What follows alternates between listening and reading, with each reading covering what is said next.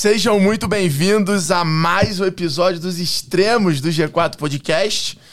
Ao meu lado, aqui é o Fredo Soares, que recebe vocês nesse mais. Esse episódio é especial. Para mim, apaixonado por marketing, por marca, por comunidade. E rock and roll. O convidado, não, rock and roll eu não sou tanto não, mas o convidado que vem hoje aqui, além de um grande amigo que a gente criou uma amizade rápida, é um cara que eu admiro muito porque ele é a tangibilização do meu livro Todos Somos uma Marca. O cara construiu uma das marcas mais sex desejadas do Brasil e que hoje está se espalhando pelo mundo. Ao meu lado, o meu co-host em todos os episódios, Fala, Bruno. Nardon. Hoje, Fala, o cara ficou tão bom nessa parada de podcast que hoje ele grava vários podcasts do G4 aqui. Considerado como o intelectual do podcast brasileiro. Engenheiro, lindo. Modelo de pet shop. Bruno Nardon. Excelente. Fala galera, tudo bem? Vamos lá, Alfredo. Vamos pro episódio, meu querido. Vamos tô pro ansioso, episódio? tô ansioso, tô ansioso. Antes de começar, eu não podia esquecer de falar pra vocês que nos seguem aqui, pra seguir a gente no YouTube, seguir a gente no Spotify, deixar seu comentário, seu like, recomendar esse episódio pra outros amigos aí, gestores, empreendedores e também aproveitar pra conhecer o G4 Skills, que é a ferramenta do G4 Educação pra acelerar o desenvolvimento do seu time, que é parceira e patrocinadora do G4 Podcast. Então, QR Code na tela, link na bio. Aproveitem que tem presente aí pra quem é nosso ouvinte, pra quem é nosso telespectador, para utilizar, para testar essa ferramenta na sua empresa. Sem mais delongas, o nosso convidado de hoje, ele já passou de um bilhão de faturamento por ano. Um bilhão. E o legal é que não é um bilhão vendendo carro, vendendo produto de ticket alto, não, bicho. É um bilhão de venda de óculos. É, óculos. Vocês já, já, devem, hein? já devem saber. Ele hoje é considerado como um, uma grande referência em designer e brand. Ele tem imersão, ele tem várias coisas, cursos online. Já foi Shark Tank, agora tá fácil. Mas tem um negócio legal. Hoje já passam de mais de 1.200 lojas. Ele não só tem a parte da Chili Beans, como também tem a Exótica Chili Beans, que é o xodó dele, o novo projeto aí que nasceu ali no meio do, do furacão da pandemia. E uma, e uma história legal, galera, pra chamar o lógico que vocês já sabem, o nosso grande, o rock and roll do marketing, Caíto Maia, que tá aqui com a gente. Bem-vindo. Mas uma história foda desse cara que tem que estar aqui pra vocês. Todo mundo tem que tomar ciência disso. E, e ele é um cara tão humilde. Quem conhece, quem já foi num evento, numa palestra, sabe que ele às vezes não fala tanto dessa história, mas eu gostaria de declarar isso ao público. Esse cara, varejista raiz, apaixonado pelo produto, apaixonado, obcecado pelo cliente, no momento onde o varejo estava mais desesperado, no momento que o varejo achou que estava vivendo o apocalipse, que ia acabar, que o varejo não ia mais existir, que a indústria ia tomar o varejo. Ali na, na pandemia, esse cara fez a contramão do que todo mundo achava. Ele dobrou a aposta e não só abriu mais lojas, não só começou uma linha nova que são as óticas Chili Beans, como ele recomprou e assumiu 100% do risco da companhia, dos fundos, a empresa. Hoje, sócio fundador, dono, líder, CEO, exemplo, inspiração, Caíto Maia. Então você que é do varejo, que tá vendo esse momento, que tá esse desespero, essas discussões, escuta o que esse cara fez, escuta a história desse cara, porque ou você é apaixonado ou você não é um varejista. Então, seja muito bem-vindo, Caetão. É um Tamo prazer, é uma demais, honra brother. estar aqui com vocês. Eu, eu, fiz, eu fiz um implante de cabelo aqui, então eu tô aqueles caras, sabe aquele, aquele, aqueles, aquelas máscaras que o cara de frente tá assim, aí você olha aqui, ó, não tem nada assim. Meu terceiro implante é legal isso aqui. Não é legal? Não tem aquelas, aquelas coisas que tipo, uma máscara de Ronald Reagan na Então, frente. imagina, imagina o Caetano naquela maquininha de evento de 360. Nossa, mano. Muito bom, Você tinha velho. que fazer uma dessa agora. É, não, pô, tem que fazer. Tem Pegar fazer. algum evento que tem aquela Não. maquininha. Não, e hoje à noite eu tenho uma palestra pra dar e eu, tipo, meu, vambora, né, velho? Tipo, quase 4 mil pessoas, vambora, não para, porque se parar o sangue esfria. É uma honra estar aqui com vocês. Irado. Tipo, puta, vim aqui, eh, galera, pra quem não conhece, vim conhecer estrutura que esses caras construíram de educação, uma educação empresarial, de empreendedorismo sensacional, um orgulho, uma honra estar aqui com vocês pra falar do negócio de vocês e da Chili Beans, porque tem muita história boa pra contar, Pô, graças e vamos a Deus. vender óculos, né? Vamos, graças Vamos a Deus. Que, que. Deus abençoe o sol, né? Irmão, eu queria. co- Essa é muito boa.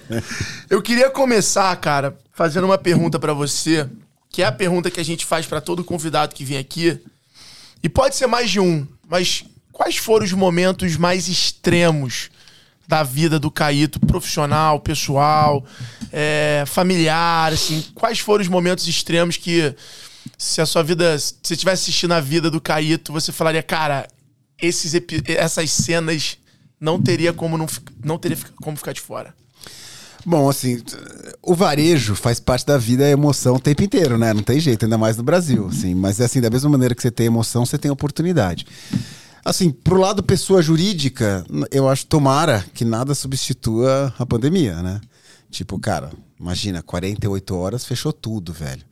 Eu tive, eu comento isso, teve, teve umas 150 lojas que a gente teve que rapar todos os óculos, jogar tudo fora.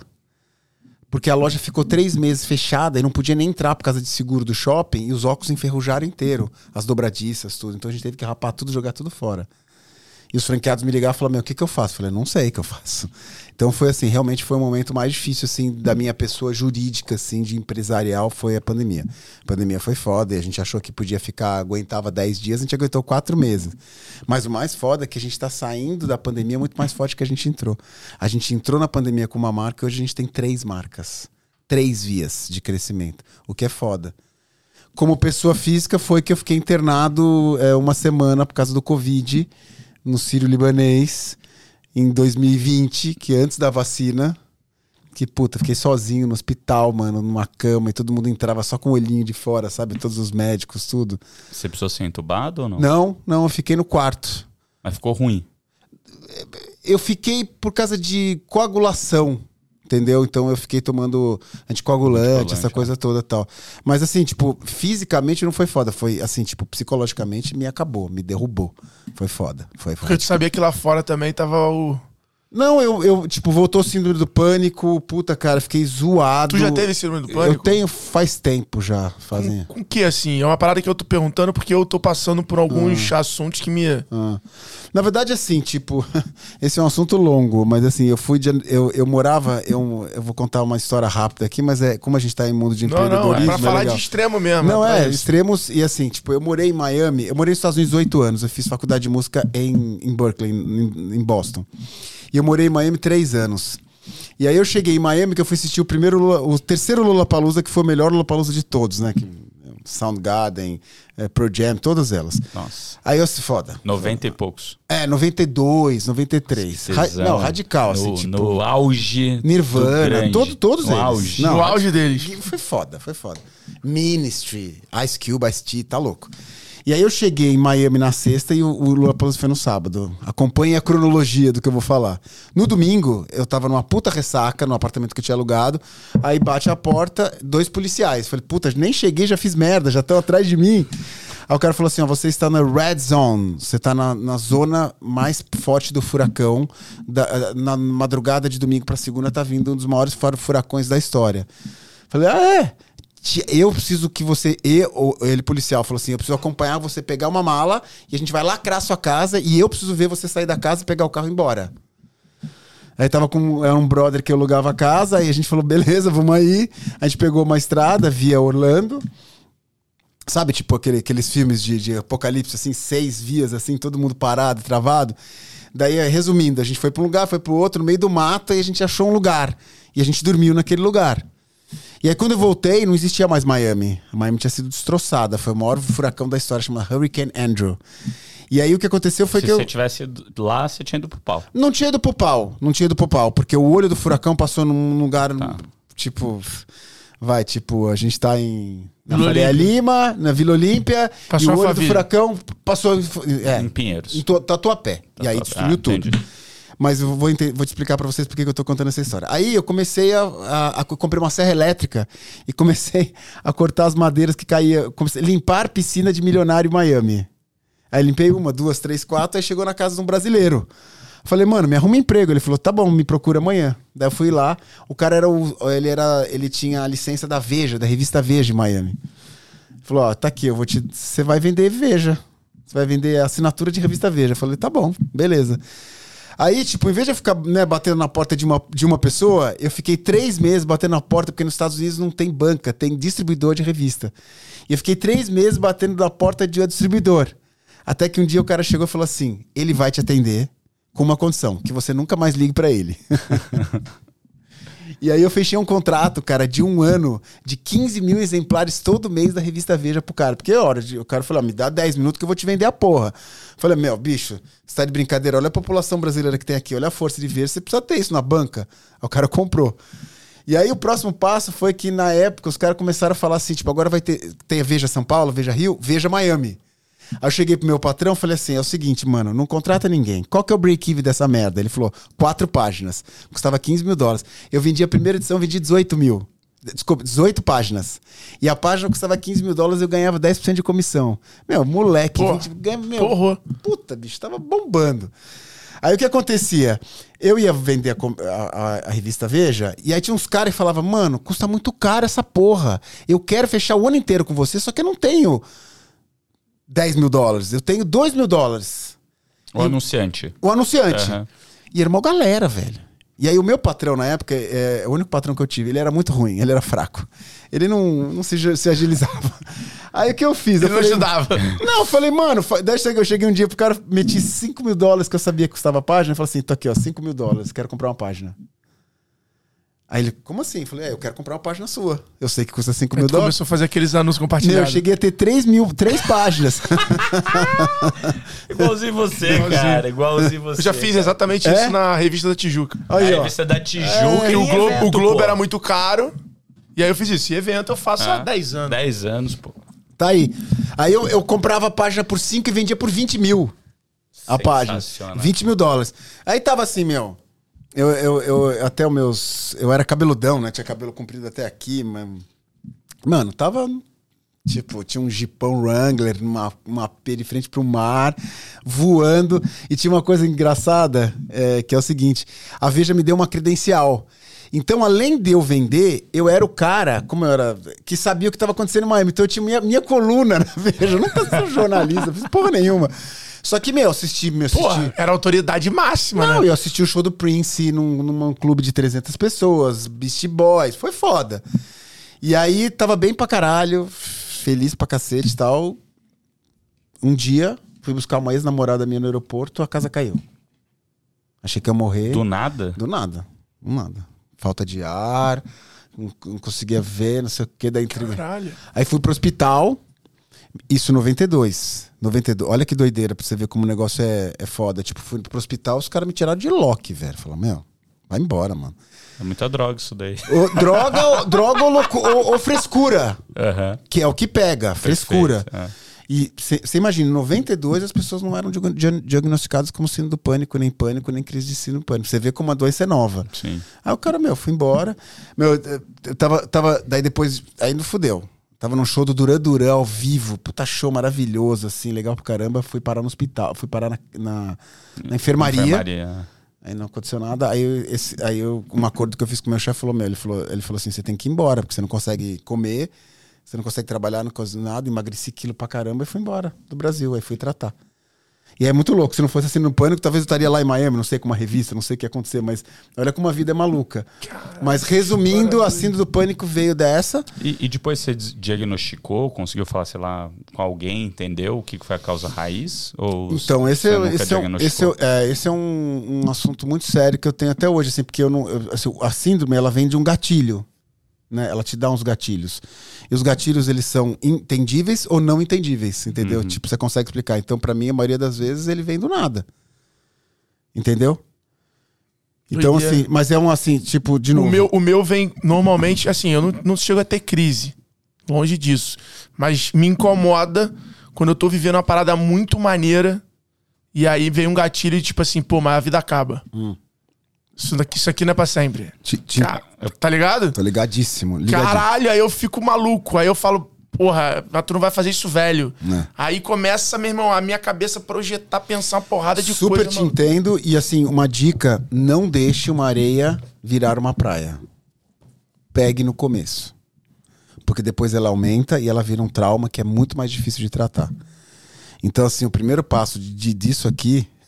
estamos falando sobre síndrome do pânico e vamos em frente. E eu, de- deve ter um monte de gente que deve estar sentindo o que a gente Exato, sente. por isso que eu acho Só que que tem é- vergonha de falar. É isso. e- entendeu? E, aqui Então, é esse assim, espaço mesmo. Pegue no começo. Porque no começo é muito tranquilo, entendeu? O meu, ele foi acumulando, acumulando, acumulando. Eu fiz uma cagada que eu fiquei três meses zerado, bem pra caramba. E o médico, na época, o antigo, ele falou: pode parar de tomar remédio. E aí, meu, fudeu. Voltou depois de três meses, radical. É, eu nunca tomei nada, não, mas Eu assim, fiquei um ano- eu faz fiquei- terapia, me alguma assombra, coisa né? pra Faço- ajudar nisso? Eu faço terapia e o que eu faço, que na verdade me, me praticamente zerou, é, eu fiquei uma hora e meia no palco tendo síndrome do pânico, com 2.500 pessoas gritando que nem louco. Lá no das- do navio? No navio não, foi em São Paulo, no evento em São Paulo. Aham. Loucura, cara. Suando, assim, ninguém percebeu, eu não chegava mais, eu não chegava ninguém no palco, assim. Na hora que eu cheguei no camarim, eu meio que quase desmaiei. Mas, é, é, de novo, isso tudo, gente, faz parte de um processo de evolução que a gente tem que passar. A gente tem que. é, isso é depois da, da- da- da- depois da pandemia, tudo. É o seguinte. é, durante 10 anos da minha vida, eu trabalhei de domingo a domingo. E as pessoas me perguntam, falam assim, se você tivesse trabalhado ou não, você teria o que tem? Eu acho que não. Eu acho que realmente tem um momento que a gente precisa dar um puta de um gás. Você sabe disso, você sabe disso. E faz parte do jogo. Só que também tem um momento, essa linha aqui que tá aqui, que você tem que parar, senão você morre. Então hoje, por exemplo. Pior não é nem morrer, brother. Pior é não aproveitar a vida. Sim. Não, mas é que, que assim, Acho nós que estamos isso- aproveitando a vida e nós valorizamos, e mais do que isso, tudo que a gente tem, a gente merece, porque a gente plantou e a gente está colhendo. Então a gente tem que ser grato. Então, ho- hoje, por exemplo, eu na parte da manhã, velho, tipo, a gente se encontra em Poranga, tudo, na parte da manhã eu medito, eu malho, eu rezo, eu chego na Tiribins entre 11 e meia e meio-dia. Ponto. Que se foda. Entendeu? Tô com meu filho, tô com a minha vida, então hoje eu equilibro. Então hoje eu busco o tal do balance. E o balance que vai dar esse equilíbrio pra gente ficar, viver até os 110, 120 e fazer tudo que a gente tá fazendo. Então é importante essa mensagem para vocês e para todo mundo que tá escutando a gente, que sim, tem uma hora que a gente tem que enfiar o pé embaixo, mano. Mas também tem uma hora que você tem que parar e falar assim, o que, que é importante para mim, pessoa física e pessoa jurídica, e deixar isso muito bem equilibrado. Boa. Boa, boa demais. Cara, não tem como falar com você e não contar a história da banda, né, cara? Que, pra quem não sabe, mas acho que a galera sabe já, esse cara era vocalista da Las Ticas Tiene Fuego. Olha meu sotaque catalão, tu viu? La, catalão, ca- catalão, ótimo. Las Ticas Tenefego com, com, com. E, e é legal que é, tá escrito errado, né? Que é de propósito, né? Com T. É, porque Ticas é CH, é, CH, é. A gente pôs com T. Cara, eu, queria que você respondesse. Se você tivesse se tornado uma banda de sucesso, você acha que a Chili Beans ia existir? Eu acho que não. Eu acho que não. Só, só um comentário. é, essa banda aí que você falou, Las Ticas Tenefego, até pra deixar claro, cara, a gente concorreu no VMAs da MTV, cara. A gente fez turnê no Brasil inteiro. Caramba. É, não, era um assunto sério. Era tipo uma banda que a gente quase. Tipo, a gente foi. É, puta, eu já ficava falando horas aqui, mas é tipo a Sony. Gravadora, ela fazia uma coisa chamada super. é, é, que era super legal. Ela escolhia 10 bandas e fazia uma turnê com essas 10 bandas pra ver como é que as bandas iam interagir com o público. Legal. Chamava Super Demo. E o ano, olha só, o ano que eu fiz a turnê de Lasticas, Foi que ano que foi? Acho que foi 95, 96. Olha quem que era, a- o, que era um line-up, entendeu? Aham. E a gente fazia show no Brasil inteiro de turnê. Era Planet Ramp, era J Quest, era Las Ticas Tiene Las Tines Fuego. Tenefuego. E a gente quase foi contratado pela Sony e os caras pegaram e ficaram na mesa entre eh, J Quest e Las Ticas, os caras escolheram o J Quest. Que loucura, cara. É. Cara, você foi fazer música em Berkeley, Boston. Você É. fez faculdade, lá, Faculdade, fez o quê? é. um, dois, três anos. eu fiz dois anos, porque o resto eu não tinha dinheiro pra pagar, não conseguia mais isso, dinheiro. isso foi depois que você foi pra Flórida ou foi antes de ir pra Foi Flórida? antes de ir pra Flórida. Cara, essa é uma das escolas mais renomadas de música do Ah, mundo. Total, total, total. E, e do, da onde veio essa, esse despertar pela música, cara? Então, eu, tipo, até os meus 28 anos de idade, o meu tesão era música. né? Eu, tipo, eu vendia óculos pra pagar, para comprar guitarra, pra comprar microfone, entendeu? Eu nem, nem- nem- era o meu tesão. Era banda, banda, banda. E você era vocalista, guitarrista? Nessa, Las Chicas Tenefego eu era vocalista e guitarrista, mas nas outras bandas que foram importantes também, eu era baterista. E aí, só, só um comentário que em, em Boston, na Berkeley, aconteceu uma coisa comigo que mudou minha vida. Eu emagreci 50 quilos. Ah, não. Ah, não. Não é possível. Tem uma foto tua Não é dessa possível. época antes. É, eu, eu não sumiu tudo. É, Ah, subiu tudo. Ah, não é possível, cara. Se tivesse, a gente tem que postar, cara. é uma. É uma. Eu, eu quero, cada enxadada é uma minhoca, né? Cada, Tem história, hein, meu amigo? Tem, meu amigo, se, se para. Meu, Você se tinha o quê? 100 quilos? Eu tinha 125. Você tá maluco. É. E emagreci no momento onde. É, no lugar onde é que supostamente caloria pra caralho. Exato. Tipo, açúcar. Quantos anos você tinha nessa época? Então eu tinha os meus 23, 20. Não, não, desculpa, eu tinha 18, 19, mais ou menos isso. E Como que veio essa ideia de ir pra lá, cara? Então. Como você sabia que tinha essa escola de música? Não, era o, tipo, era, o- é o- era o sonho de consumo de todo músico, cara. Estudar na Berkeley. Berkeley é a faculdade Mas mais. você morava aqui em São Paulo. mora em São Paulo. E aí eu. eu Mas os teus pais falaram sobre isso? Você achou nem isso? fudendo. Meu pai, ele era músico. E ele falou assim: se depender de mim, você não vai prender um acorde. Porque viver de música é foda. Entendeu? Você toca até hoje? Toco, toco. Eu tenho facilidade com arte, com música, assim, tipo assim, eu, eu sou muito É, ligado. isso tá muito na identidade da Chili Beans, muito, né? muito, muito. Os meus fãs, os meus heróis, meus heróis, são todos do mundo da arte e da música, entendeu? Então eu tenho essa, essa inspiração muito forte. E aí uma coisa que eu cutuco muito, que é o seguinte, eu- percebo que as pessoas, as pessoas me perguntam, pô, mas por que que a Chili Beans tem uma personalidade tão forte e tudo? E eu- a minha resposta é simples e objetiva, porque a gente bebe de fontes diferentes. O que me incomoda muito no empresário, no empreendedor brasileiro, são duas coisas. Primeiro, que todos bebem sempre da mesma fonte. Vai lá, pega a torneirinha e fica com a boquinha aqui no mesmo lugar. Eu não estou falando que essa torneira é ruim. Eu estou falando que do seu lado tem umas 40 torneiras, uma, mais foda que essa, entendeu? E eu cutuco o empresário para ele sair do setor. Pô, se você é do setor de alimentício, vai, vai no setor de moda, mano.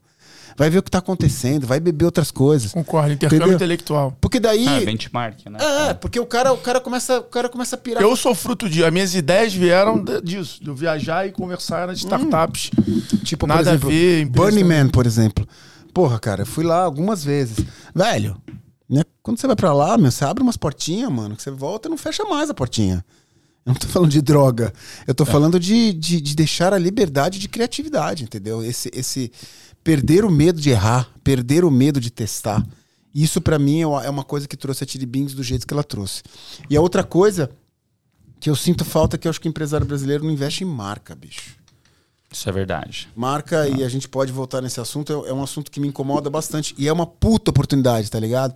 Porque os caras ficam vendendo preço e parcela. E aí, a hora que o cara conta a história da marca dele, aí explode, tá ligado?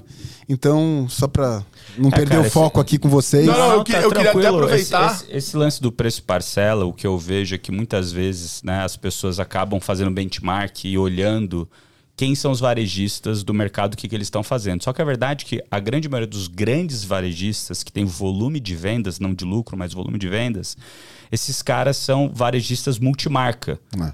E se ele é um varejista multimarca, dificilmente ele vai conseguir se destacar com a própria marca dele, porque ele se destaca com a marca dos outros.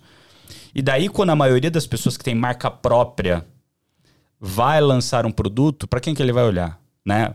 Na média, ele vai olhar. Ah, Pro- esses caras têm sucesso, ele é um Vai- multimarca. É ele onde ele vai- é é onde que ele vai- Tem muita multimarca que constrói marca, programa Mas de ó, eu queria pegar um gancho do que você falou. Harris, etc. Eu queria pegar um gancho do que você falou. Ô, meu amor, obrigado. É, Cara, mesmo o cara que é dono de uma multimarca, ele pode investir em marca, velho. Ele pode te dar uma experiência. Foda-se se você tem vendendo a sua marca. É, Harris no, em Londres. Não, Fast Shop, pô. Fast Shop. Shop é o Tem, maior tem exemplo vários. pô. os atacarejos, cara, eu vou, eu vou- cara eu, vou, eu vou criar um ambiente, uma experiência Uhum. pra você que você só vai ter aqui. Você vai comprar, não sei, uma garrafa de água, coisa no meu e no. Só que a minha garrafa, velho, você vai ter uma experiência que só você vai ter. Sabe quem fala um negócio foda disso? Eu concordo. Tem É um cara- a- na média, as pessoas não fazem. Então, essa mas a é isso crítica, que eu né? acho do Brasil, entendeu? Ah. Que essa é uma, é, é uma oportunidade do Brasil. Cê- cê- tipo assim, é, é, tipo, por exemplo, no mercado americano, os caras, os caras fazem branding, marca, experiência. Você vê, dá um exemplo que eu acho foda: Target. Eu, puta, bicho, a Target nos Estados Unidos, cara, ela é um, é um dos maiores exemplos, que o cara vende multimarca, o cara vende um monte de marca, produto dele, do outro, não sei o quê. Mas a experiência que você tem na Target, just in fucking Target, that's it. Isso faz uma puta diferença. O cara constrói marca, entendeu? E detalhe, o cara vende. Puta, bicho, o cara vende chocolate, vende, vende o que todo mundo vende, mano. Só que a experiência lá é única. Tem um cara que fala um negócio muito maneiro, que é o Tecar. Não sei se você conhece. Não. Tecar é um cara que, porra, bombou ali com MC, jogador de futebol, com concessionária de carro usado. É, e ele fala um negócio que acho que ele falou no, no- em algum podcast que ele falou muito legal. Ele falou assim, cara, o cara vai na Calvin Klein, porra, o piso é bonito, a loja é linda, ela tem um, ela é cheirosa, ela tem banheiro, ela tem água, porra, ela tem tudo. E o cara entra lá pra comprar uma cueca, pra gastar 100 reais. Se você botar. Aí ele dá esse exemplo, que eu acho que não tem nada a ver, mas ele bota, dá esse exemplo. Se você botar 100 reais em cima da mesa, vai dar, pô, daqui e ali de nota. Aí entra o cara pra comprar um gol usado de 8 mil. Cara, bota 8 mil na mesa, ele usa isso como referência, sabe? Porra, dá essa mesa inteira de dinheiro. Por que, que o cara tem que entrar numa concessionária que o banheiro fede a mijo, que não é limpo, que a descarga é suja, que não tem papel higiênico bom, que o cara não serve uma água pra ele, que o piso da, da, da, da concessionária é tudo sujo? Então, assim, não é porque Claro que não. e aí ele fala sobre essa, essa parada. E a, e a concessionária dele é isso. Cara, a puta concessionária não é porque ele vende carro usado que ele não pode dar experiência. Não o cara tá dúvida. comprando uma- um carro zero. Então, pô, é mais maneira a loja dele do que concessionárias de marcas de luxo. Não há Porra, dúvida. tem LED, ele, porra, pega, o cara chega pra pegar o carro, irmão. O, cara, o carro tá com um laço, o carro tá com uma capa. Animal. Aí ele tira a capa do carro de um Experiência, cara. Celta como se fosse uma Ferrari. É. Porra, aí a galera tira foto, a galera posta. Aí Não, a hoje fe- vem a- gente de fora de Só São pra comprar Paulo lá pra ter experiência. pra comprar o carro com ele, pô. Não, e outra, o cara, o cara, que, Taubaté, eu tá, acho. o cara que tá comprando o Gol de 8 mil, pra ele é uma Ferrari. Exatamente. É a Ferrari do cara. Exatamente. Eu Desculpa, acho essa é a bom. Ferrari que eu posso, né?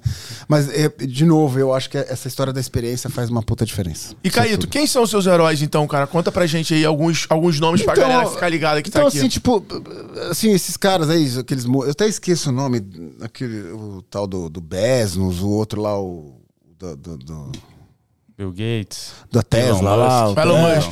Eu, eu, eu, eu, não, não- eu pago zero de pau, assim. Acho, admiro os caras. Os caras fizeram Tem que coisa. admirar, os caras têm resultado, é admirar. isso. Mas assim, pra mim, é, é, eu vou falar alguns heróis pra mim. Tipo assim, do mundo da arte, por exemplo, David Bowie pra mim sempre foi uma referência muito forte. Que é um assim. fotógrafo. Não, Não, David Bowie, porra, músico. David Ah, não, músico, músico, pô. É porque É o- tem o David Ba- Barrows lá, É, lá. não, David Bowie é o cara que, que monstro. puta, A foto do monstro. bicho. Não. Marca, branding, posicionamento, roupa, estilo. Esse cara influenciou cinco décadas de geração. Então, continua influenciando. Hum, e vai continuar pro resto da vida, entendeu? Eu vou te falar de varejo, quem, uma, quem que eu admiro pra caralho, assim. Boticário, por exemplo. Irado. Um pau, assim, gigantesco. Uma empresa brasileira, os caras, 4 mil lojas, meu faturamento de 27 bi, O escritório deles é aqui. É? É.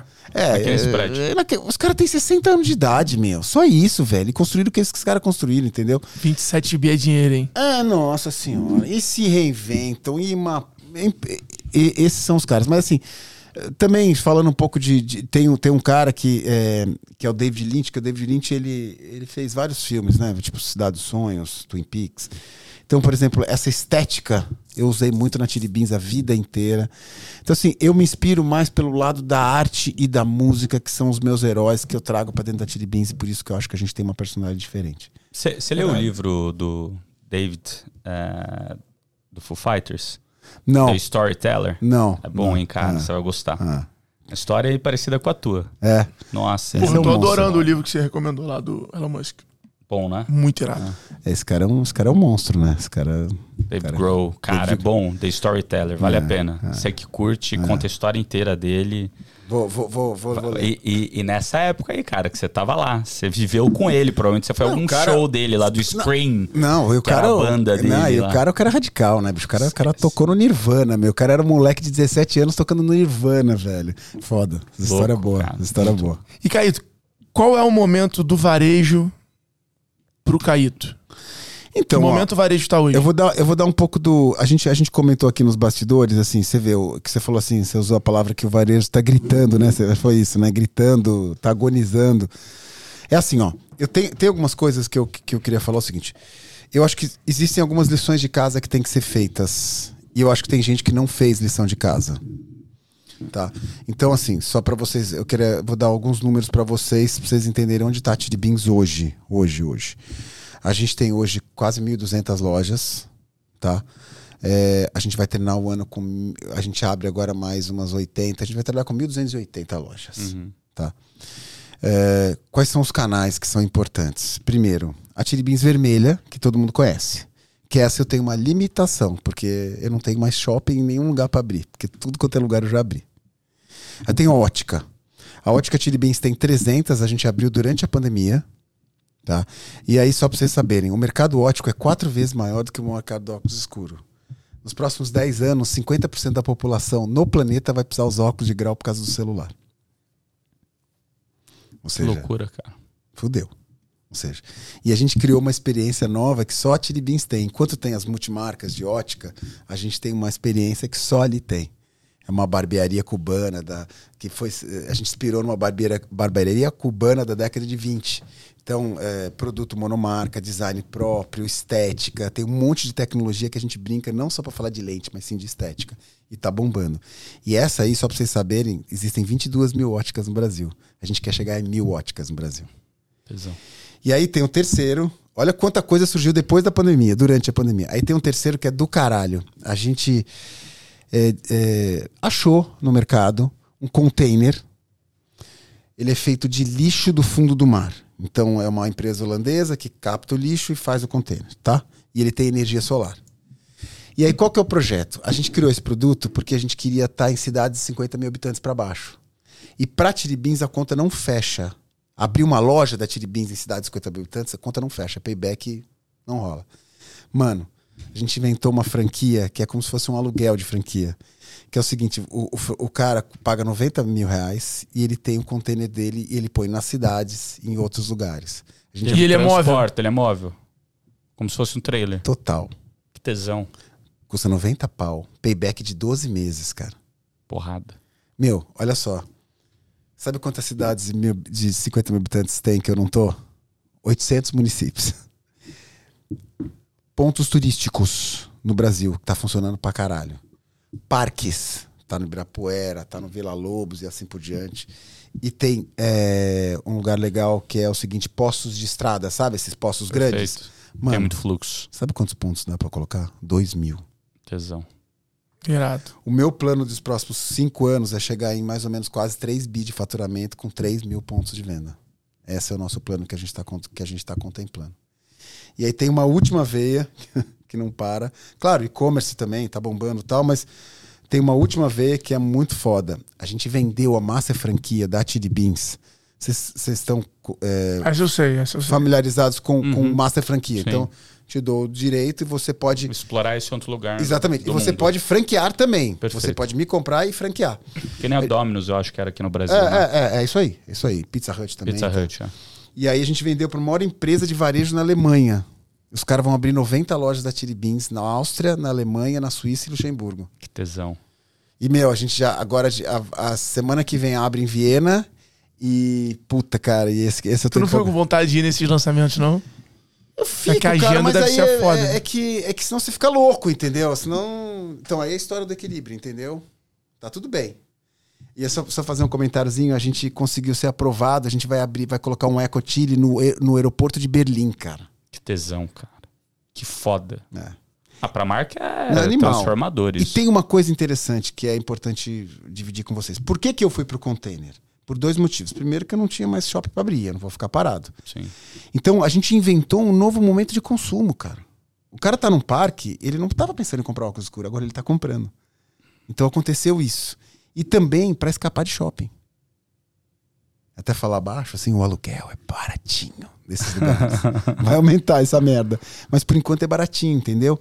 Então, É, velho. que be- quem chega primeiro bebe água limpa. Sim, sim. Então, resumindo a história pra vocês, é, qual que é a mensagem? Exercite os seus canais. Tem coisa na sua frente que você não tá vendo que você pode fazer. Só nessa brincadeira, mano, eu posso triplicar o tamanho da minha companhia. Que já é gigante. É pra chegar em 3 bi de faturamento. E, cara, fazendo um paralelo do varejo brasileiro com o varejo dos Estados Unidos, que eu acho que o varejo, na minha opinião, e eu falo isso abertamente em vários momentos, o varejo brasileiro, ele acelerou muito na pandemia. Ele deu uma aula no mundo. Sim, o senhor. mundo não reagiu à pandemia igual o varejo brasileiro. Você isso tá é um fato. de razão. E aí aquela coisa que, ah, porque o varejo americano tá muito na frente, acontece lá. Não. Não é isso mais, na Não. minha visão. Eu queria que você falasse sobre isso, assim. Como é que você vê hoje o varejo brasileiro pro varejo americano? Eu vou te dar um número. Que é muito. Que é uma referência muito forte. Vou te dar um número Um- assim, existe um questionamento, que é uma dúvida. O varejo brasileiro, de novo, quem tem experiência, quem fez a lição de casa, as coisas estão acontecendo.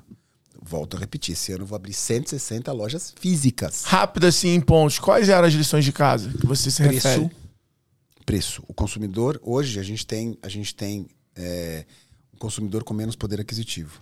Então, o que, que a gente tem? que- O que a gente criou? A gente criou preços que façam sentido, que cabem no bolso do consumidor, e ele te disse isso. Tem empresa que não ficou. Eu não vou citar nomes, mas tem empresa de, de, de eletrônicos que continua com preço alto pra caralho, tudo, e o consumidor não paga.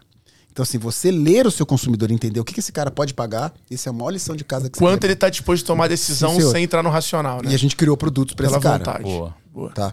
Falando um pouco de varejo americano. Tudo é questionável, tá? Número assustador. Há seis anos atrás, existiam mil shoppings nos Estados Unidos. Guarda esse número. Sabe quantos shoppings tem hoje? 600. E aí a grande pergunta é: onde está este consumo? Este consumo ele não escorre 100% para o online, porque é a venda de impulso. Então, existe aí um questionamento. E até pra gente ficar esperto. Perfeito. Porque é uma doideira. Cara, você tinha 400 shoppings fecharam nos Estados Unidos. Então, de novo, é um exercício aí de uma reflexão, entendeu? Não foi o caso do Brasil, é o que você falou. Eu não tinha pensado nisso e sim, o Brasil deu uma aula de varejo pro mundo. O mundo. Porque os shoppings no Brasil estão trazendo serviço, né? Legal pra cá. O cara tá se adaptando ao consumo. Eu não tô te tirando do O shopping. shopping, assim, vou, vou dar exemplos claros e não vou puxar sardinha. Cidade Jardim é uma plataforma, pô. Os caras se sentem clientes do Cidade Jardim. Os caras têm 40 influenciadores próprios fazendo ação pras lojas. É, tem revista. Tem. é, sabe? Tipo Não, não assim, é- dúvida. vi- o shopping virou uma verdadeira plataforma de não, não há mídia. dúvida. Não há- Além de plataforma. Não, não é metro quadrado mais. Não, só. e além de plataforma, ele se adaptou ao serviço. Agora, nos Estados Unidos, isso não aconteceu. Não aconteceu. E esse consumo, as pessoas estão questionando. Ao mesmo tempo, você vê umas coisas acontecendo, tipo Barnes and Nobles, sabe aquela livraria? Sim. Os caras vão abrir 37 novas livrarias esse ano. Que loucura, né, cara? E a Saraiva morrendo aqui. Então, mas aí tem uma explicação clara. Que é o seguinte, eu vou te trazer para a comunidade, você vai comprar o seu livro, do seu lado vai ter um cara que é da mesma comunidade. E aí vocês vão ter uma experiência de troca de informação na, na porra da livraria. Uma coisa que eu não consigo me conformar, A livraria vai virar uma biblioteca. sem ser, É isso aí. Porrada. mais do que isso. Eu vou dar de cara com um cara que escreveu o livro. Eu vou ter, entendeu? Eu vou gerar essa experiência, eu vou ter debate. Outro exemplo. Que eu acho uma puta oportunidade, eu não tenho tempo para fazer isso. Mas loja de brinquedo, mano. É, cara, isso tá bizarro. Tá caindo de bico. Mano, pega a loja de brinquedo e faz uma puta experiência com o Nos seu Estados filho. Unidos, isso tá, tá, nego tá fazendo bem. Mais ou menos. Não, é- Não, eu, eu não conheço. Em Londres, em Londres eu, Eu- fui numa que é bizarra. Legal, Em eu não conheço. Eu gostaria de buscar. Aqui no Brasil, os caras ficam vendendo brinquedo. Que brinquedo, mano? Entendeu? Tipo, brinquedo eu compro na internet. Faz uma experiência foda onde teu filho fala, pai, você não tá entendendo. Eu, quero ir lá, pô. Não, eu não quero comprar o Lego pela internet. Eu quero que você me traga. Eu quero ir lá ver o cara construindo a porra do Lego, mano. Eu quero ter experiência. Entendeu? Então, as, as marcas de brinquedo faz uns puta show na loja, mano. Entendeu? Não sei, o. Sonic, que é o meu filho, tá pirando no Sonic. Pega o Sonic, bicho, e faz alguma coisa acontecer do Sonic lá, entendeu? Não vende o bri- um brinquedo. O brinquedo é consequência, a moleque leva Não, e, com- e aí que tá o erro. Aí eu vou falar e acho que vai servir de dica pra geral. Tem loja que até faz, só que faz, sei Não lá, comunica também. Eu não não comunica. comunica. Ou seja, Comunica. o cara bota o cara fantasiado de Sonic no sábado porque Faz o um shopping tá negócio cheio. Mas aí ele não posta direito, ele não avisa durante 15 dias que vai ter o Sonic lá sábado. Ele não comunica. Daí não tem aí efeito. ele só É. tem, ele só Daí ele usa acha que foi ruim. É. Ele só acha, só acha como canal de atração pro público do shopping. Ele não leva o público dele Mas lá. ó, mesmo esse cara que, mas mesmo esse cara que não comunica, se ele fizer um Sonic na loja dele, ele vai vender ma- mais do que outros dias, porque ele vai pegar o fluxo do shopping. E isso acontecer. Qual que é a defesa? Experiência, velho. De novo, se você pegar o meu filho pela veia, fudeu, eu vou todo sábado na tua loja, mano. E todo sábado eu vou gastar dinheiro e vou comprar.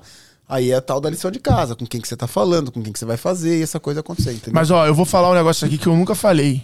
Pode soar meio pesado. Polêmica. Polêmica. e vou ser bem ousado de falar isso, porque, porra, eu sou uma areia perto disso tudo. O varejo americano, para mim, é burro.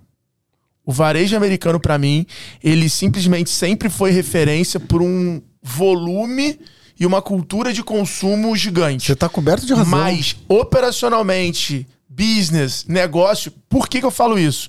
Cara, depois que eu fui ganhando mais maturidade, eu fui entendendo mais número, fui entendendo DRE, fui entendendo outras coisas. Aí tu entra numa loja de varejo, num shopping de outlet, ou seja, o produto já tá promocionado. Aí você pega o produto, aí o cara, ele, ele simplesmente na hora de você pagar, você está no checkout, você já tá ok, já tá alinhado, custa 1.300, eu vou querer tal. O cara vira e fala assim: você tem o cadastro? Não. Ah, se você se cadastrar aqui agora é mais 15%. Como assim, irmão, mais 15%? E se eu tivesse comprando 5 mil? O meu cadastro ia custar mil dólares? Você tá louco? Se você falasse que era 50 dólares, eu já iria comprar, eu já iria me cadastrar. Então é um varejo que me parece. Não, você tá, você tá. Não faz conta. Que porra, não. não tá, Gente, ó. é, tá pensando mais em produto, em loja, do que Total. em. pre- do que em oferta, sacou? Não, ó, você tá. Vou, eu vou, vou validar o que você tá falando, tá? Eu, há sete anos que eu dou palestra em Harvard, tá? Sete anos que eu vou lá, dou palestra pra todo mundo. E aí, é, eles detonam o- varejo americano, os alunos de Harvard. E aí eu vou explicar pra vocês por dois motivos. Primeiro, claro que você tem uma concorrência online, né, que é um fato, mas esse não é o pior. O mercado americano, e isso fica de lição para o Brasil, ele viciou o mundo em desconto, pegando exatamente o que você está falando. Então você vai em qualquer loja, loja foda, uma loja pica. E aí, eu não quero saber do desconto, mano, porque eu tenho dinheiro para comprar. Me conta do produto. Qual é o diferencial desse produto? Qual é o design? Por que, que esse design tá aqui? Isso aqui é racing, não sei o que e tal. Eles não sabem. O vendedor americano, eu fiz, eu cheguei pro cara de sacanagem, cheguei pro cara da, da Gap. Você sabe de onde a Gap é? O cara não sabia se a empresa era americana, velho. Então, o que que aconteceu? É, Isso foi tema da NRF. Ah. A maior parte dos stands lá era capacitação. Eu falei isso pra tu. Você falou. O, o, o, o varejo americano viciou o mundo em desconto. Todas as, nossas, as lojas lá, elas viram o ano inteiro em desconto. O que acontece isso? A tua margem detona. E o pior, você não conta a história do seu produto, o seu produto só é desconto. Você vai em qualquer loja de americano, e não loja de outlet, loja normal. Você vai lá, o cara fala assim: na compra da segunda você ganha 50% de desconto. Então você está coberto de razão. O varejo americano é arcaico, o varejo americano é atrasado, tá? E ele é e pior de tudo, ele é viciado em desconto. É, ele não cria valor. Quando você, quando você é viciado em desconto, você a tua margem some, entendeu? E isso que faz uma diferença. Eu cansei de entrar em loja e falar assim: eu não quero saber de desconto, eu quero que você me fale qual que é o design dessa garrafa, porque eu tô interessado. É isso que vai me encantar, não a porra do desconto. Mas Eu daí quero- tem algumas que fazem bem a lição de casa, tipo essa daqui que eu tô usando, que é a Lululemon. Case de Harvard também, que Ponto. vale, fatura 7 bi de dólar, que ele nasceu exatamente Que isso. conta a história. Comunidade, experiência, Exatamente. conta Fenômeno, história, fenômeno. preço em cima, diferencial do produto, por que ele foi desenvolvendo o produto, você chega na loja... Patagônia e Não, assim por e- diante. e aí Patagônia, cara- exatamente. e aí, galera, a gente não tá Esse- falando- E esses caras nadam de braçada Não, e no a gente- mercado. Nadam de braçada. E a gente não Cara, tá cê- falando cê- pra cê não vai fazer ver a Nike desconto. lá, eu fui na loja da Nike, na loja do Lululemon. Falei, o que que é isso, irmão? Uhum. Esquece, Tá muito pô, louco. Nem se compara. E eu vou falar mais. Não estamos falando pra você não fazer desconto, porque essas lojas fazem. Mas quando ela faz, porra, é um evento, tem um propósito. Tá ligado a uma marca, a uma causa. Tá ligado ao momento da marca, a uma troca de coleção. Não é simplesmente Uma, uma troca de coleção, tudo bem, mas assim, o, o grande lance é você instruir e o educar. desconto da rotina. Sim, educar o seu vendedor a falar do design dessa jaqueta, qual é a inspiração e não da porra do desconto. E assim, concordo total. Varejo, varejo americano é bem, é bem, eu acho, eu acho bem sofrível. Bem- Eu acho que o grande ponto do varejo como um todo é que ele não é a prova de idiotas. É. Você tem alguns negócios que são a prova de idiotas e você tem outros que não são. Falo isso, cara. Todo varejo não é a prova de idiota. Boa. Então, Darwin atua Boa. muito. Você vê um monte de marca que existia lá atrás que deixou de existir. Você vê algumas que perduram. Porque os líderes que estão tocando, a galera que tá tocando não é idiota, Concordo tá se 100%. reinventando, tá inovando, tá Não, e o, entendendo, e o consumidor, né, cara? O consumidor, ele, ele não. assim, tipo, eu, eu brinco até essa geração nova que tem um chipzinho, cara. Conta mentira. Eles não acreditam na mentira. Se você, se você não for a geração nova. É que a frequência de comunicação é muito alta, né? Ah, não, não, não tem conversa. Então, Antigamente essa- a marca tava no centro, ela tinha cliente, comunicação, tudo protegendo ela. Então, às vezes a comunicação ela passava de um layer, mas não chegava. É. Hoje não, hoje a marca é que tá na ponta, porque Claro. tá todo mundo falando de você todo dia. Ah, ah, não. O, o, só, só um comentário é, assustador. A gente foi é, negociar uma loja nova num shopping de Florianópolis. E a loja tem. Guardem os números. É um shopping que tem 350 lojas, tá? E inaugurou em 2007. Sabe quantas lojas tem? Desde o dia da inauguração até hoje, que abriram, que estão até hoje no shopping? Três. Três. Chili Beans, Boticário e McDonald's. As outras 340 sumiram da loja, do shopping. Já não- Mudaram? Já são Mudaram. Mudaram e sumiram. Tem várias que saíram do shopping e não existe Não mais. existe mais.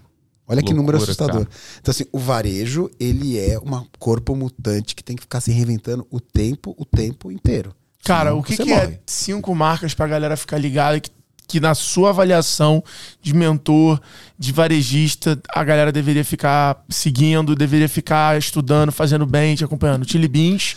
É, é, uma marca que, que eu acho foda. Vamos que... cinco de cada aqui, que eu acho que vai ser Boa. legal essa É, parada. se não, vamos vamos fazer uma brincadeira, cada um fala uma, a gente vai brincando. Mas uma, uma marca que me assustou, essa é uma marca internacional que eu acho que os caras fizeram um trabalho incrível, que é a Jordan.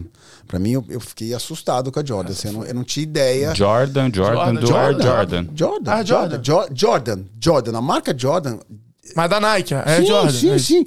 Do Michael Jordan, é isso? É, É isso, só, que é. ela- o- só que o Michael. e- e- então, esse é importante. O Michael Jordan ficou desse tamanho Ah, perto não do Jordan. Ele esquece, sumiu. sumiu, é. A Nike fez isso. mano. Os caras são Ah, foda. são foda. A, a Jordan vale mais que a Adidas. É Nike, Jordan e Adidas. Que loucura, cara. Patrocínio do PSG, pô. O patrocínio do PSG é Jordan. E, e assim, não é Michael, no, no Michael, no Michael no at all. Mike anymore, é Entendeu? Tipo, é Jordan.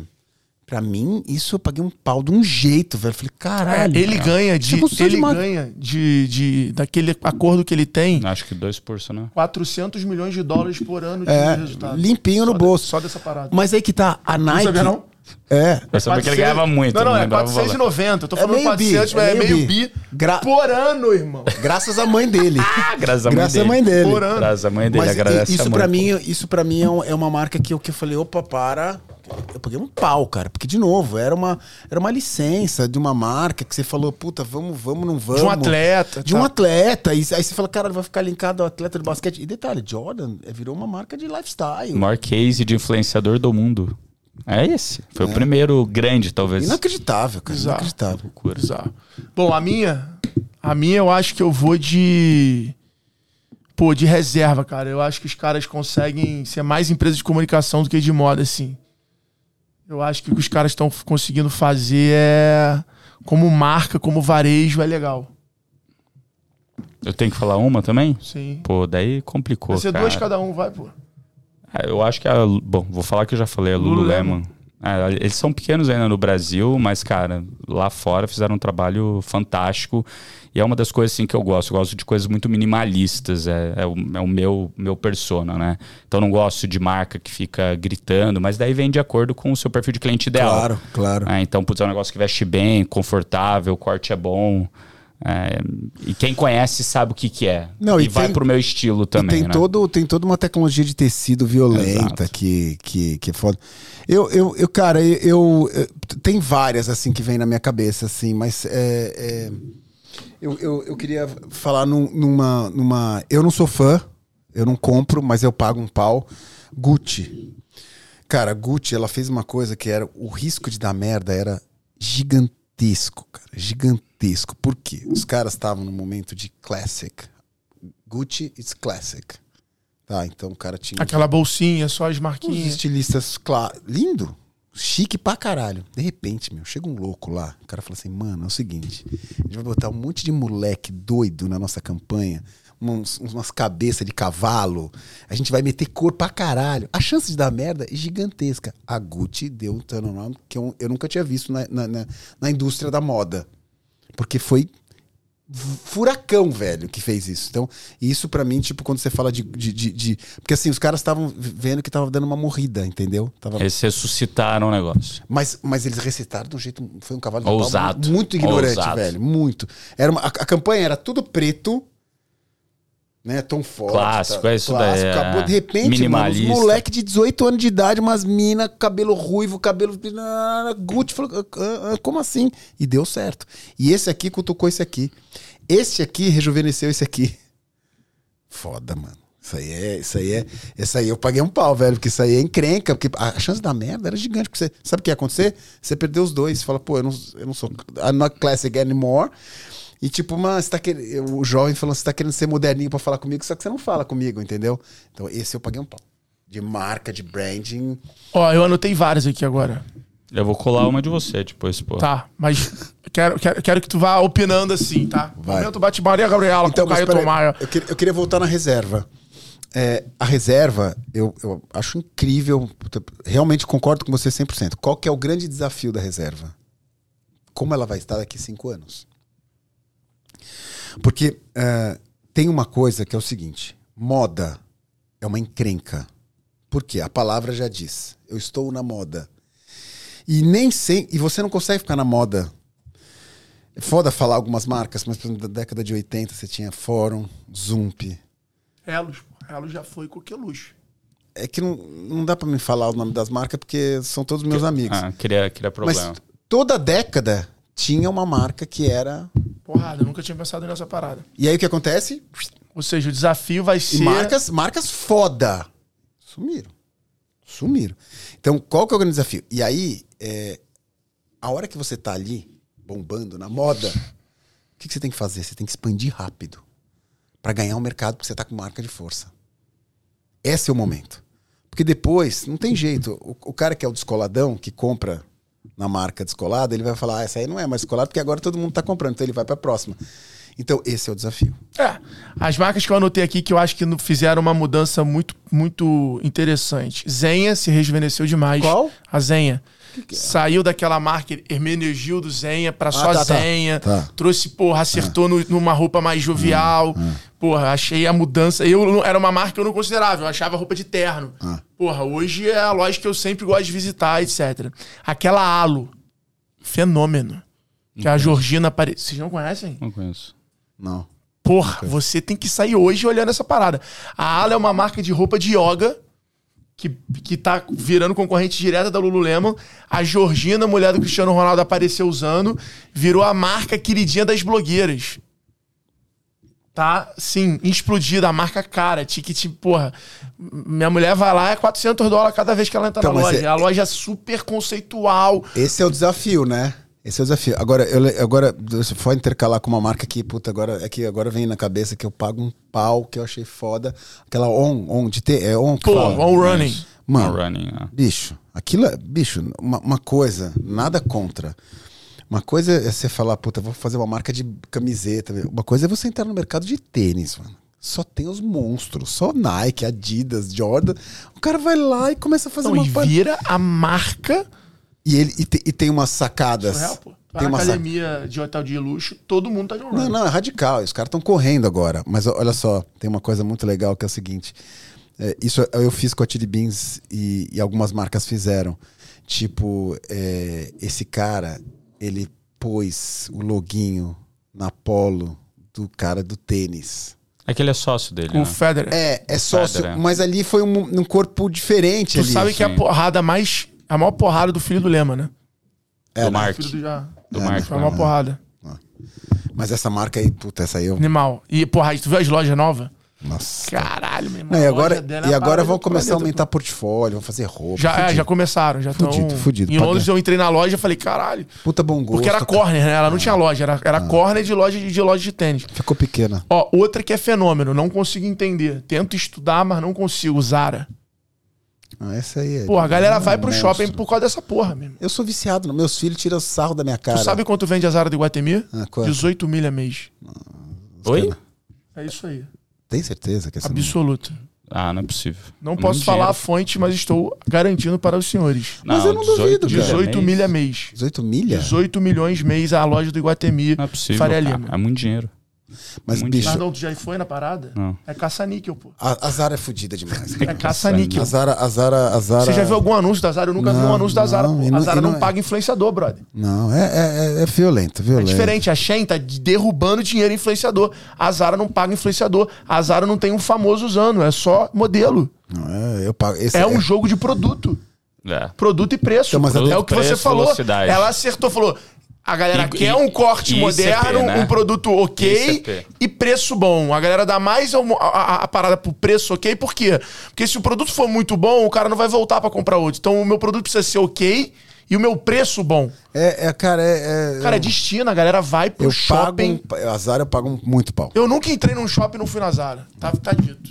Eu também. Nunca. Eu também. falo, cara, vamos ver o que, que tem. Porque tem essa cultura de todo dia produto novo, sempre novidades, sempre tem uma área Ah, promocionada. e eles têm uma, uma, uma estratégia de visual merchandising no ponto de venda que é um negócio Animal, assustador. né? Nossa, tá Tu vê o mesmo produto várias vezes na loja. Tá ligado? fudido. Não, cara, eu É. não vou no shopping. Cara, você entra na Zara, aí você tem o casaco no manequim, aí tem do lado do manequim uma, uma parada só com casaco. Aí você vai andar, aí tem lá casacos. Aí dentro do casaco, tá o casaco que tá no manequim. Não, eles, eles, eles Então, às vezes, tu pega o produto e fala assim, nossa, bonitão. Tu já viu esse produto 10 vezes na loja. É, é fudido. Fudido, fudido, fudido. Ó, outra que eu notei que eu acho fenômeno, saindo da moda que a gente ficou preso nessa porra. Bate de late. Animal. Concordo mil. Puta que pariu, meu irmão. Valor agregado, construíram. Marca, linha de produto próprio agora, Tudo, loja de tudo. todo que é tipo e todo formato. Meu, mas incrível. Fidelização bizarra, sem te promocionar, não tem programa de fidelidade. Nada, nada. Irmão, Não, é- conta a história do produto, você sabe qual que são os ingredientes, tudo. Tá ligado. Fudido. Concordo fudido. muito, muito. E a outra, que, cara, é chocante. A Dug. Qual? Aquele cachorro quente do aeroporto, Dug. Ah, tá. E-O-O-G. Esse, esse eu, eu vejo. Vai. Cara, o cara vende 60 milhões por ano de cachorro quente, pô. Porra, caralho. Foda. Só em aeroporto. Não tem outro lugar. Sim, é, é um case ali, o cara tem cinco case. tipos de cachorro quente. É um case. Só em aeroporto. Aquele Berlim é maravilhoso. Só tem coque, guaraná e água e vende 60 milha, pô. É um varejo que tem que ser Marca, respeitado. va- claro que tem. Legal pra caralho. Varejo, marca. Mas, pô, a gente, a, gente, a gente iria ficar aqui a tarde inteira falando de marca, né? De brand, né? Impressionante, cara. Mas. Legal. Cara, e pra você, o que, que é marca no negócio? Então, marca é uma. É uma. É o que mais vale. É o maior velho que você tem, assim. A gente, a gente descobriu durante a pandemia que as pessoas no norte e no nordeste, quando elas vão pôr no, no Google óculos escuro, não colocam, colocam tiribins. Sensacional. Animal. Isso é marca, isso é brand. Então, assim, é, de novo, investimento em marca, em brand, sustentação. Pô, a gente, depois de 30 anos de marca, eu peguei, fiz o logo novo. A gente construiu o logo novo, rejuvenesceu o logo. Então, assim, é tudo, cara. É onde Posso você. fazer uma pergunta difícil? Por favor. Que eu acho que eu recebo muito dos alunos. Quantos por cento, Caíto? Qual é a boa prática? É, é do faturamento? É de acordo com o momento? Qual é uma- um racional pra turma que tá ouvindo a gente? Pra tipo assim, cara, eu faturo um milhão por ano, eu preciso gastar 20 mil em marca, 30 mil em marca. Tá. É assim, eu vou, vou, vou dividir números da Chili Beans, tá? Como é que funciona? Se puder, vai Claro, irado. claro, claro. A gente, a gente é, 3% do faturamento Bruto. É, bruto é a nossa verba de marketing com mais 1% que a gente coloca. Então são 4% que a gente coloca. 1% vem das franquias. 3%, Ou é 3% vem da franquia, franquias? 1% vem comigo. Tá. Então somando os 4%, então você, um, você põe 1.2 bi que vai acontecer, é mais ou menos esse é o valor, essa é a nossa, nossa verba de marketing. A verba de marketing, ela é, é só para vocês saberem, 50% é online, 50% são mídias tradicionais. Hoje, ainda, ainda, ainda, quando você quer mudar a curva de venda, quando você faz um anúncio em Big Brother, em Rede Globo de televisão, Esquece. Bizarro. bizarro, muda a curva. Aumenta 20%, 30%, é muito louco. Que loucura, cara. Até hoje, as mídias tradicionais, quando você quer fazer um call to action, a gente faz em físico e em tradicional. Online você constrói, você. você é, é a cauda longa que a gente brinca. É que você- online tá a jornada toda, né? Então tem tudo. Sim, Não. mas, mas impacto de venda mesmo, quando você faz um anúncio em rede nacional pra gente que tá no Brasil inteiro, é ignorante. Até hoje, eu divido com vocês. Desse, então, vou lá, ficou lá. Então, da minha verba, 50% online, 50% mídias tradicionais. Tá? Desses 4%, 1% por ano a gente coloca em branding, em marca. Os outros 3% é call to action, call ver o que está acontecendo. É isso aí. Então, em termos de número, é isso que você está falando, entendeu? Pô, Então, 1% do faturamento. É 1% do meu faturamento, entendeu? Que a gente faz branding. 13 milhões. Fortalece. É, um dinheirinho bom, né? Porra, 13, teu tamanho 14 já milhões tá. já era pra, pra gente. É, e é isso aí. Talvez pro cara Uma que milha te... por mês. A coisa. Talvez o cara que esteja no momento. Cara, que não é muito diferente da nossa conta, não. Mas sabe, mas, mas sabe o que, que A gente talvez seja um pouco mais hoje em dia. Acho que a É, gente talvez, faz mais mas, mas hoje. sabe, mas sabe qual que é o grande lance? Um- um- uma coisa que é um segredo, não um segredo, mas é uma coisa normal, assim, tipo assim. é, quem me ensinou tudo isso de marketing foi uma agência de propaganda, entendeu? Então, assim, tipo, eu, cara, quando eu dou mentoria, cara, tipo, empresário que fatura 15, 20, 30, 40, 60 milhões, o cara, o cara não tem agência e o cara acha que investimento em marca é custo. É muito louco, ele nem considera na linha dele. Isso é uma coisa que eu bato com essa galera. Por que, que eu tô falando isso? A agência de propaganda é muito importante, porque a agência de propaganda é que vai te questionar.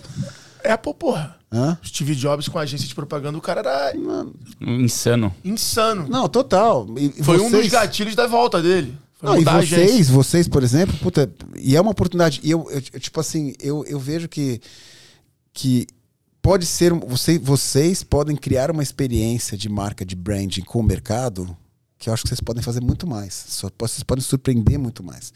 E quem que vai ajudar a fazer isso? É uma agência de propaganda que vai propor, que vai te cutucar, que vai te provocar. A agência de propaganda ela me ensinou e me provocou. Isso até hoje. Hoje a gente tem uma agência interna que cuida de toda a marca da Chili Beans. Que Mas faz... tá sempre fazendo algum trabalho com alguma externa pra trazer coisa nova ou não? Não, não, porque é uma agência contratada da Chili Beans. A gente montou a nossa própria agência. A gente tem uma house, entendeu? Que a gente faz essa história. Só um comentário, um parênteses, é, falando um pouco de inteligência artificial. A gente foi a primeira empresa a, a lançar uma, uma campanha com inteligência artificial, né? Que foi ignorante, radical, até. Sérgio, depois manda pra eles pra ver, porque é muito foda. E a gente foi, tá aí nas lojas do Brasil inteiro, são pessoas criadas pelo, pelo, pela inteligência artificial. A gente lança 35 campanhas por ano. A partir do ano que vem, 15 campanhas vão ser feitas com inteligência artificial. As outras 20 é gente, é vida, é fotógrafo, tudo isso. Então, só para falar um pouco de. Dura- dura- essa tela aqui, durante. du- Ela, o- a pessoa que tá vendo, ela, ela, ela tá vendo isso aqui, essa tela, né? Tá vendo a tela? Põe aí, Sérgio, põe aí, manda aí, manda aí. Manda aí pra galera, pra galera ver que vale a pena. É, A gente coloca aqui o Vamos. corte depois. é, co- coloca aí, coloca aí que vale a pena. Boa. Cara, e comunidade? Comunidade é uma palavra que você é um dos pioneiros no Brasil a construir. Hoje já democratizada, tá toda a marca correndo atrás disso, todo mundo correndo atrás disso. O que, que é a comunidade pra você no mundo dos negócios? O quanto isso impacta no teu LTV, no teu resultado? Queria que você falasse um pouco desse, desse, desse, desse vertical. Então, vo- vocês, vocês chegaram aí no navio, não, né? Não, ainda não. Pô, vocês têm que ir no navio, velho, pra vocês entenderem o que que é comunidade, velho. Porque assim, são cinco. Pra você ter ideia, o navio, ele virou. é, não, não é mais um- uma convenção na Chili Beans, ele virou um produto. É o maior coletivo de música, moda e arte em alto mar do Brasil. Entendeu? Isso é comunidade. Eu trago as pessoas para ficar três dias numa imersão de marca, de experiência, de branding, de arte, de tudo isso. Três dias e você vai É ver. quase um Burning Man dentro do, do, do Bicho, navio. pra você ter ideia, assim, ó. Vai, vamos lá, esse ano. Esse ano, os melhores DJs do país. né? Teve Xamã, teve Pedro Sampaio, teve Priscila Alcântara, teve eh, toda essa galera. Eu tinha 30 artistas fazendo pinturas ao vivo. Então você, tipo, você não sei, você acordava de manhã pra tomar café da manhã, tinha um cara pintando. E essas obras todas a gente doou pra galera que tava lá. Eu tive workshops lá dentro, workshops tipo, desde o TikTok ensinando como dança, até eu tive uma, a, gente, a gente teve uma, uma experiência é, é, com, a- com uma comunidade indígena é, chamada Aiwanawa, que a galera fez uma. é, Puta, cara, teve uma experiência xamânica lá dentro, velho. Que louco. Tipo, você imagina, você vai no, no, no, no Convés, assim, tem umas, não sei, umas 200 pessoas e tem um, um pajé abençoando as pessoas, entendeu? Isso é uma comunidade. A gente tinha 250 influenciadores lá dentro e a UOL cobriu 100%. Isso é comunidade. Isso é você envolver. Mas a comunidade só existe quando você tem uma verdade mesmo. Comunidade de mentira, comunidade fake, artificial, essas são tiro pela culatra. Então, o que a gente indica para as pessoas é que as pessoas realmente tenham verdade no que elas vão comunicar, no que elas vão fazer, entendeu? Isso é verdadeiro. Pô, você tem uma. Você quer ver um- uma bola pingando aí? Esses patinete elétrico, né? Você percebeu que todos são patinetes elétricos? e nenhum é uma marca que tem uma comunidade que pode ser feita à frente. É muito louco, tem uma oportunidade. O consumo de patinete elétrica no Brasil é gigantesco. Todo mundo compra da China e você não vê nem a marca que tem ali. Caralho, faz uma marca dessa história, faz uma comunidade. Eu acho que a marca, a galera hoje até constrói. O que eu sinto falta é essa comunidade. Mas E- é que é uma e- consequência, entendeu? Então, e pra mim, a marca ela é só o ponto de chamar a atenção, de reunir as pessoas. A comunidade é, o, é a agenda que mantém essas pessoas unidas. Sim. Então, o que falta é a agenda. Quando você olha pro mundo, agenda, o que, que o mundo fez? Criou uma porrada de feriado pra você ter que encontrar com a... Se não tivesse Natal, ninguém encontraria com a família Sim. Toda, pô. Não teria um momento que você reuniria a família toda. Porque a tua família não vai nem no teu aniversário. Não, é agenda, é agenda. É a agenda que forja a comunidade e quanto mais você consegue criar agenda, tem uma marca forte, um conteúdo bom de ser interessante, você reúne as pessoas. Você entrega experiência, essas pessoas transbordam aquela comunidade e aí outras pessoas falam, eu quero fazer parte dessa Com porra. certeza. Eu quero estar lá. Então, essa é um pouco da tríade que eu acredito Track and Field. pra parar. Track and Field faz isso. Perfeito. Que é outro case de varejo aqui do total, caralho. total. É, eu acho que a resposta para a história da comunidade é o que você falou, agenda. Agenda é foda. Boa. Cara, tem um assunto pessoal. O time tá preparando ali pra botar a campanha de inteligência artificial da Chili Beans. Tem um assunto pessoal, a gente chegando nessa reta final aqui, que é o seguinte: carro. Eu sei que você é um cara apaixonado por carro. Ah. Outro dia eu vi você no Instagram de um cara lá, daqueles caras que fala: o que, que você fez? Que, que- como é que faz pra ter um desse? Não Ah, te, tá, não tá, te tá, pararam tá, tá, tá, em. Alphaville, lá na, na churrascaria, sei lá? Não, não, não foi. Eu fui no, no- evento do Fiuk. E aí o cara me perguntou, tava saindo com o carro, o cara perguntou assim. É, e aí eu falei assim, porra, eu não sabia que o Caíto era amarradão assim, apaixonado em carro. E aí você comenta que você gosta de carro antigo e tal. Queria que você falasse um pouquinho dessa paixão, de onde veio essa paixão. Não, eu gosto de carro, cara. Desde moleque, assim, tipo, pra mim, carro. Eu tenho, eu tenho uma coleçãozinha de carro. Tenho um- eu fiz um galpão no terreno do, do lado da minha casa. Aí tem uns, uns, uns 30 carrinhos lá que eu guardo. Tenho- eu, eu gosto dos carros velhos e gosto dos carros novos, dos dois. Gosto de brincar com o carro. É, muito louco, né? Casa de Ferreira, espelho de pau, né? Os filhos, os, os amigos dos meus filhos piram nos carros, meus filhos não estão nem aí com nem meus aí. carros, cagam pro carro, cagam. Gosto, eu gosto de carro e aí eu consegui, eu, eu fui construindo uma coleçãozinha, entendeu? Então, eu tenho umas peças que, tipo, eu tenho um Corvette 61, por exemplo, que é um, Que irado. que é um carro que é o único no Brasil, não tem. Tem um Stingray azul, que também que é foda, 64, ganhou prêmio, tudo. Tem uns, eu gosto E de tu mus- usa ou só guarda? eu vou trabalhar, eu, todo dia, cada dia eu vou com um carro diferente. Eu vou trabalhar na Chili Beans. Eu uso, uso sim. Porque os carros são todos novinhos, né, cara? Tudo novinho, bonitinho. Então eu. Mas você curte mexer neles, fazer a mecânica ou curto, não? não curto. Meu tesão é comprar um carro tesudo e curtir ele e dirigir. Essa não é a minha onda. Minha onda é. E aí eu fiz Não um galpão. aproveitar. É, eu fiz um galpão, tudo bonitinho, com tá carro legal, tá bacana. É, Irado. tem Os brinquedinhos, de gosto dos brinquedinhos, né? O que, que hoje é a descompressão do Caíto? Então, cara, é assim, ó. Já faz anos que eu não trabalho mais por dinheiro. Eu trabalho por tesão, assim. O que me move mesmo é são pessoas. Pessoas realmente que eu me envolvo, assim, que estão do meu lado. Eu tenho gente que trabalha comigo há 15, 20 anos. As pessoas, isso pra mim é uma coisa que me motiva pra caramba, assim. Mas respondendo a sua a pergunta de descompressão, descompressão são duas coisas, é família e viajar. Eu sei onde eu ponho dinheiro. Então, agora eu tô com uma demanda reprimida aí por causa de pandemia. Acabei de voltar da Turquia. Aí depois vou levar os moleques pro deserto da Atacama e o Patagônia chilena. Depois vou levar a patroa, que a gente teve filho agora, mas a gente combinou que a gente vai continuar tendo momentos românticos. E viagem só nós dois. E a gente vai pra Islândia. Tesão. Cara, Legal. falam que é animal. Puta, que tem bicho. aquela. A, a- a- aurora boreal. Mas a aurora boreal, é, perto do que você vê lá, ela fica desse tamanhozinho, né? Porque é- parece outro planeta, cara. Umas cachoeiras rosa. É ignorante. Aí depois, olha como eu tô. Aí depois, em maio, eu vou fazer um cruzeiro no Rio Nilo.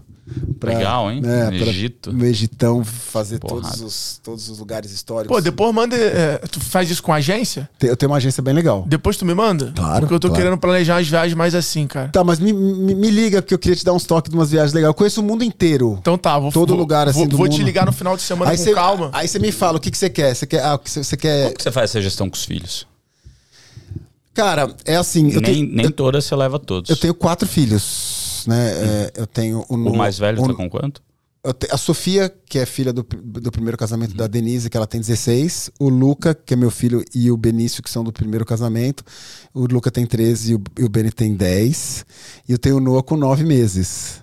É, que foi, que a tua esposa tava grávida. É, é, ah, eu acho que a última vez Não, que a gente já- viu, eu já- tinha acabado do de, clube, de ter. Mano, já nasceu e já tá. Ela tá zerada, o moleque já tá bombando, vai fazer um ano. Ó, pra você ver como, como é. Passa rápido. Eu né? piro em filho, cara. Eu adoro. Eu sou. eu nasci pra ser pai. Eu tenho mó tesão, adoro.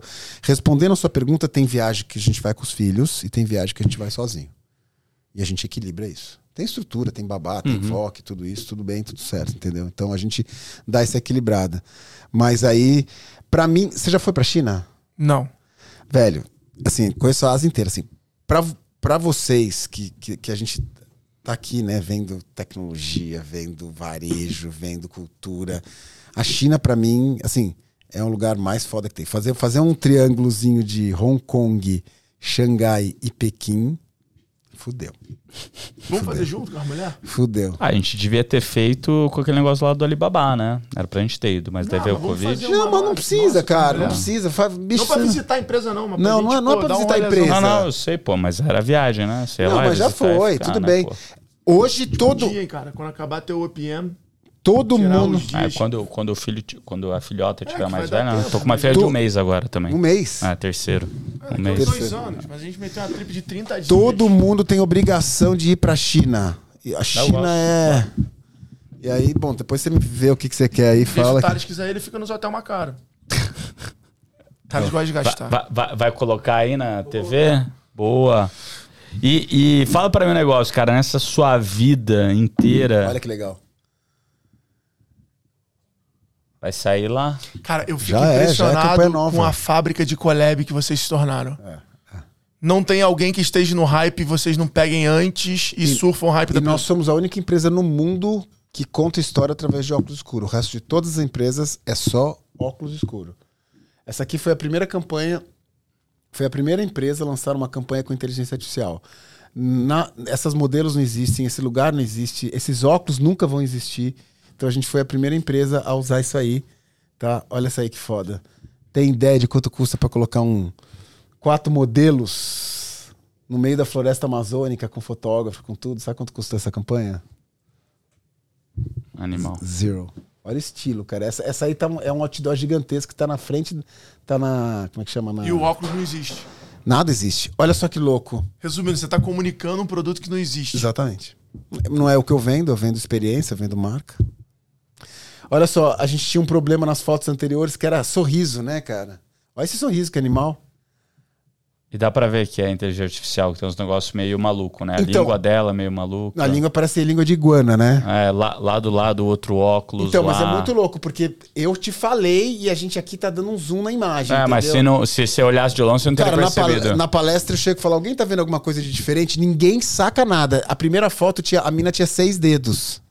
E ninguém viu. Ninguém viu, Legal é. pra caralho. Mina com sete dedos, du- duas cabeças e Que tudo certo. loucura, cara. Sensacional. Isto é uma realidade. Então, assim, só pra deixar até uma provocação pra galera aqui, que isso é uma... Irmão, reta final, palestra. Cara, você é um cara que roda o Brasil todo, vai pra Chapecó hoje.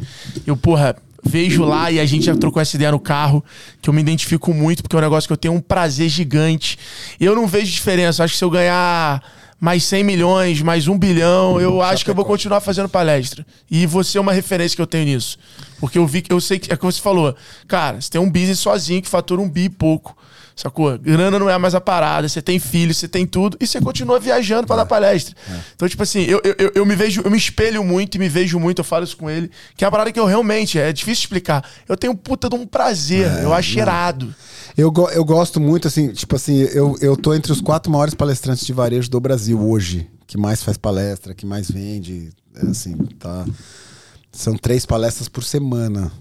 Tipo, semana passada, cara, eu, eu fui pra Joinville à noite na segunda-feira, porque de manhã, tipo, e assim, 3 mil, 4 mil pessoas, é muito louco, você não vê o final, você. É um show de rock. É, é, e a palestra lá tem um, tem um monte de coisa de, de rock and roll, de arte, de música, a galera se diverte, eu interajo com a galera, tudo. É, eu dei uma palestra em Joinville de manhã, na terça, aí eu peguei o avião e fui pra. No mesmo dia eu dei uma palestra à noite pra 5 mil pessoas em Sinop, no Mato Grosso, velho. Que loucura. Eu vi que você fez até um stories, não fez, do avião? É, é. Falei, caralho, estamos aqui chegando, tá, não sei o que. Então são. são eu, eu tô bucado até março do ano que vem. E como é que isso te atrapalha na Chili Beans ou, e o contrário disso? Como é que isso te ajuda e potencializa Não, a Chili é, Beans? o que eu faço é equilíbrio, né? Ajuda pra caralho. Impressionante. Quando você institucionalmente conta a história da marca, conta toda a história de varejo, as pessoas viram fã mesmo, cara. Tipo, ficam apaixonadas pela história. Então isso é é uma coisa muito legal. E ainda você faz isso, ainda ganha dinheiro, ganha bem. Então pra gente é legal. Mas assim, eu tenho essa missão de divulgar e fortalecer o empreendedorismo pelo Brasil.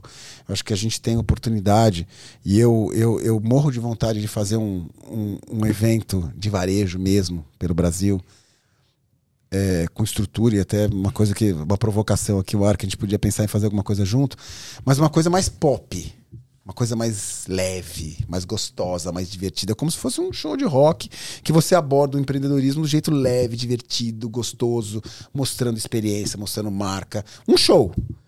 Cara, eu fiz uma palestra no Natal no o estádio. show do varejo. Show do varejo. Animal. E tem uma puta oportunidade. Animal.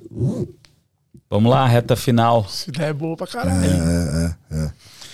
A gente tem uma, um bate-bola rápido aqui pra fazer com você, Vamos lá. pra gente fechar hoje. Complete a frase: o mundo precisa de. Amor. Não, não. O mundo precisa de verdade. Verdade. O que você deixou de ser quando cresceu? O que, que você era, assim, que quando você cresceu você foi. Além dos 50 quilos a menos. É, não, nada, cara. Eu continuo sendo o mesmo irresponsável de sempre. Eu adoro. Hum, não mudou nada. Continuo fazendo um monte de merda. Se você tivesse um superpoder, qual problema você gostaria de resolver no mundo? Educação. Num filme da sua vida, você tá entrando no cinema, qual é a cena que você ficaria mais ansioso pra assistir? Puta merda, que, que pergunta difícil, né, cara? A cena que eu ficaria mais ansioso é a hora da decisão de escolher entre você tá no, você tem um banheiro e aí do lado você tem um estúdio onde você ensaia com a sua banda e do lado direito você tem um quartinho onde tem óculos. E aí tem uma hora que você tem que fazer uma decisão. Se você decidir errado, vai dar merda. Foda. Aí eu decidi vender óculos. Irado. Qual foi a última coisa que você aprendeu, assim, nova? Que você fala assim, cara, fulano de tal me falou uma parada. Puta merda. A minha foi rap. Ai, cara, eu aprendo. Viciadaço. Batalha Eu? de rap. Sério? Estou surfando essa onda lá? É? Tá muito estourado, irmão. É. Batalha de rap tá muito estourado. Tá, pô. né? Os caras da, da batalha não podem ir no shopping.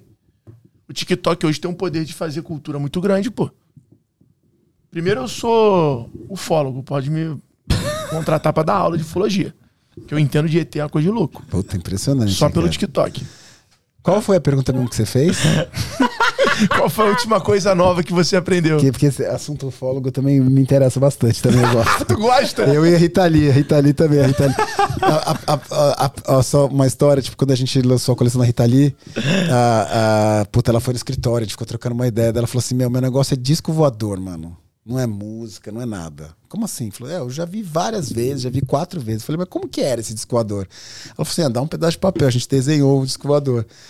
Daí a gente colocou. Daí eu falei assim, puta, vamos colocar isso como logo da coleção? Daí, tipo, o disco voador que a Rita Lee viu tava em todos os óculos da coleção da Rita Lee. Tesão. E o meu vendedor, quando contava essa história pro fã da Rita Lee, ele não tava mostrando um óculos, tava contando uma história. Então, assim, só pra, só pra deixar claro que a Rita Lee também adora, adorava ela, só que ela, ela, tô, ela, viu, ela viu quatro vezes. Você já viu alguma vez? Não, mano. Pô, puta, sacanagem, né, velho? Porra. Pô, tinha que ver, mano. Tinha que ver, mano. Eu preciso fazer uma viagem pra ver essa parada aí. Tentar invadir a área 51. Fazer uma parada Pra São diferente. Tomé das Letras, lá É. tem É, bastante. Tem lá, que dar uma pô. mudada, mano. Aí toma uns negocinhos que também ajuda a ver, né, também, né? toma uns, Um uns, uns xamã ali, É, ó. uns negocinhos, toma uns negocinhos que aí facilita, é, abre os canal, os canal ficam abertos. Ah, um, um assunto novo que você, que você aprendeu recentemente. Um assunto novo, É, uma cara. coisa dessa. Não, pra mim, assim, não vou mentir pra vocês. Eu tenho uma molecada que me bombardeia com coisa nova o tempo, tempo Inteligência inteiro. artificial. É isso, é, isso que eu ia falar. é isso. Inteligência artificial pra mim é foda, bicho, É isso. isso. aí. E eles estão cada vez evoluindo mais, cada vez pegando a manha. O que que 2023 te ensinou até agora? Resiliência, jogo de cintura, seja mutante. Qual foi o dia mais feliz da sua vida? Todo dia é dia feliz. Eu sou um cara muito grato, eu sou um cara muito feliz. A felicidade não vem de ter dinheiro. Você tem que achar alguma coisa que você ama. Aí sim você faz ser feliz. Todo dia eu sou feliz, cara. Eu sou grato muito. Minha vida é maravilhosa. Irado. Qual conceito você dá pra alguém que tá começando agora? Conselho. O conselho, busque alguma coisa que você ame. que isso vai fazer toda a diferença na sua vida. Não coloque o dinheiro em primeiro lugar. O dia que eu parei de pensar em dinheiro, o dinheiro começou a cair de tudo quanto é lado. Boa, É uma consequência. boa. Bom demais. Bom. Que aula. Irmão, obrigado. Obrigado vocês. Satisfação Puta, é uma demais, delícia irmão. trocar ideia. Demais, que a gente ia demais. ficar aqui. Só deixa eu fazer um último comentário Óbvio. Acho. que, que é importante, assim. Se tiver algum cupom também, solta pra turma. Cupom. Ah, tem, tem. Tem cupom? Tem cupom, né? Não tem? Não tem cupom. Não tem, né? Eles não. É, a gente não. A gente, só, só um comentário. Ó, eu queria. Ah, vamos dar um. Dar três óculos de presente pra galera, né? Sim, vai dar três óculos de presente. Cupom. Não. O que vocês cupom, quiserem. Cupom pra turma toda, pô. É, quando eu mostro uma, uma campanha dessa de inteligência artificial, existe uma preocupação muito grande, porque assim, você está tirando emprego de modelo, de fotógrafo, de tudo isso, tá? Mas eu queria fazer um comentário final para ficar uma reflexão das pessoas. Olha só que coisa louca.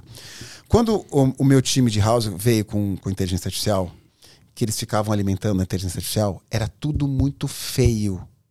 Era cafona, a, a, a cor, a luz, a imagem, era tudo muito feio. Sabe quando eu comecei e eu cheguei nisso, que eu acho que ficou muito lindo?